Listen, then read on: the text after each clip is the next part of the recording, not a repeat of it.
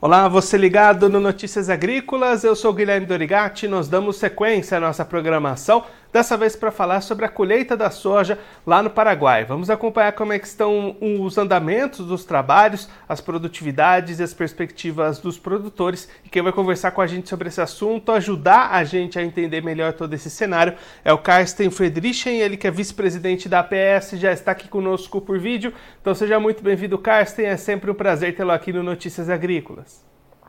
Boa tarde, Guilherme. Boa tarde para você, para toda a sua equipe e a audiência aí da, dos notícias, das notícias agrícolas. Carsten, da última vez que você participou aqui com a gente, foi lá em janeiro, a colheita estava começando aí no Paraguai e você destacava uma variabilidade bastante grande nos índices de produtividade naquelas primeiras lavouras. Agora, com a colheita já bastante avançada, que balanço a gente pode trazer dessa safra de soja 23-24? Então, Guilherme, a safra no Paraguai ela está na sua reta final, é, praticamente praticamente concluída na, na região é, aqui da, da fronteira com o Brasil, os departamentos de Itapua, Alto Paraná, já está praticamente culminada. E no norte, nas regiões do norte, é, ainda tem algo por colher. Mas é, esse cenário que começou lá atrás, em, em janeiro, com com uma variável muito muito acentuada entre, entre propriedades continuou existindo, onde tem produtores com rendimentos muito altos, eh, tem produtores que tiraram produtividades recordes e a poucos quilômetros é uma realidade totalmente diferente, onde um produtor foi afetado por por chuva de granizo ou por falta de chuva no mês de janeiro e aí os, o, a produtividade caiu bastante. Então, nós temos realidades diferentes no mesmo país, porém, a produtividade total do Paraguai deve ser é, uma safra normal e plena de ao redor de 10 milhões de toneladas de soja, é o que se espera no, no final do balanço, mas com resultados muito diferentes para, para certos produtores de cada microrregião. E aí, Carsten, só para a gente ter uma ideia dessa comparação, antes dessa safra começar, o que, que vocês estavam esperando de produção? Era mais ou menos esses 10 ou teve algum reajuste nessa perspectiva?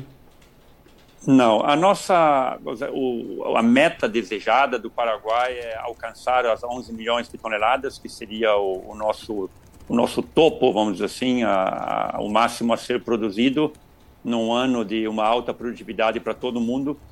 E, e, essa alta eh, não se deu em, em várias regiões do, do, país, mas outras compensaram com rendimentos muito bons. Então a gente acredita que vai fechar nessa média aí de aproximadamente 10 milhões de toneladas como como país, porém com resultados muito variados e o preço que também aqui no Paraguai é, está baixo, a questão de Chicago, mais o custo de exportação elevado então isso gera uma, uma, um pouco de frustração até naqueles que colheram muito bem e um problema bastante grave para aqueles que não colheram suficiente grão esse ano.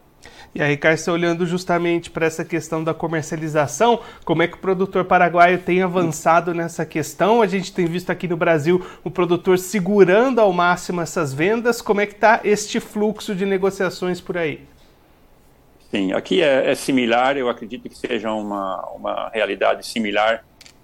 Nós tínhamos a opção de, de vender soja a futuro eh, no ano passado, ainda lá pelo mês de setembro, agosto, setembro, num patamar de aproximadamente 400 dólares por tonelada eh, para o produtor. Eh, essas ofertas foram aceitas em, em menor escala, porque os produtores apontavam um preço um pouco melhor para começar de fechar fechamentos antecipados e depois o preço só veio caindo e hoje a porcentagem de soja comercializado é, ainda é pequena e os produtores aguardando uma melhora que ninguém sabe o que esse mercado vai nos vai nos apresentar, mas por enquanto a expectativa é segurar um pouco e ver o que acontece. Hoje está mais ou menos por quanto essa tonelada de soja por aí, Castro? Hoje, em, no conjunto do preço de Chicago, mais os custos de, exportação, eh, estamos perto de 320 dólares por tonelada aproximadamente para o produtor.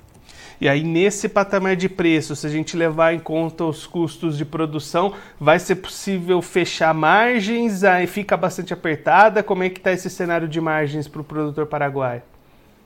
Então, é, fica muito apertado para aqueles que colheram apenas uma safra normal, uma safra de ao redor de 3 mil quilos por hectare, é, fica apertado mas ainda se a gente considerar que tem fazendas que têm uma parte própria, uma parte em arrendamento, então para pagar renda mais eh, os custos fixos da produção, a, a, margem ela se ela se equipara quase ao, ao ponto zero.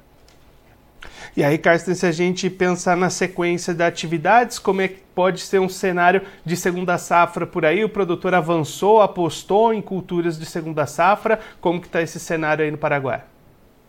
Sim, houve o mês de janeiro foi um, um mês de, de, seca, vamos dizer assim, houve poucas chuvas.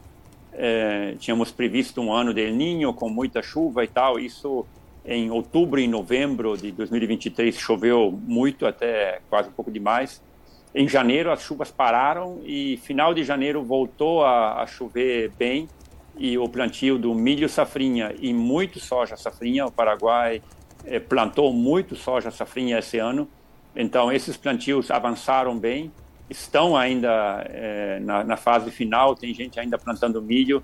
Na primeira, primeira semana de março ainda seria o fechamento é, por uma questão de prudência para evitar futuras, futuros danos de geada. Então, a primeira semana de março ainda se completam algumas lavouras de milho e depois já só se espera mais para frente talvez um, uma, um cultivo de, de trigo ou talvez um pouco de canola também.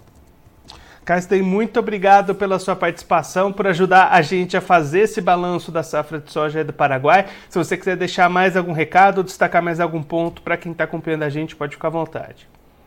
Não, é, é, isso, é isso mesmo. A gente teve uma certa dificuldade esse ano em, em prever o clima. É, Falava-se de, de abundantes chuvas é, para todo o período, o que parcialmente sim se concretou, mas em algumas regiões o tal do El Niño não veio, então as, as previsões climáticas um, eh, deixaram um pouco a desejar, eh, falando de uma questão regional, mas é isso, não, não há uma, uma bola de cristal para ninguém e a realidade, eh, lamentavelmente para alguns produtores vai ser um ano é, bem complicado e outros até vão, vão virar bem o ano. Mas é isso aí, a nossa, o nosso negócio é assim.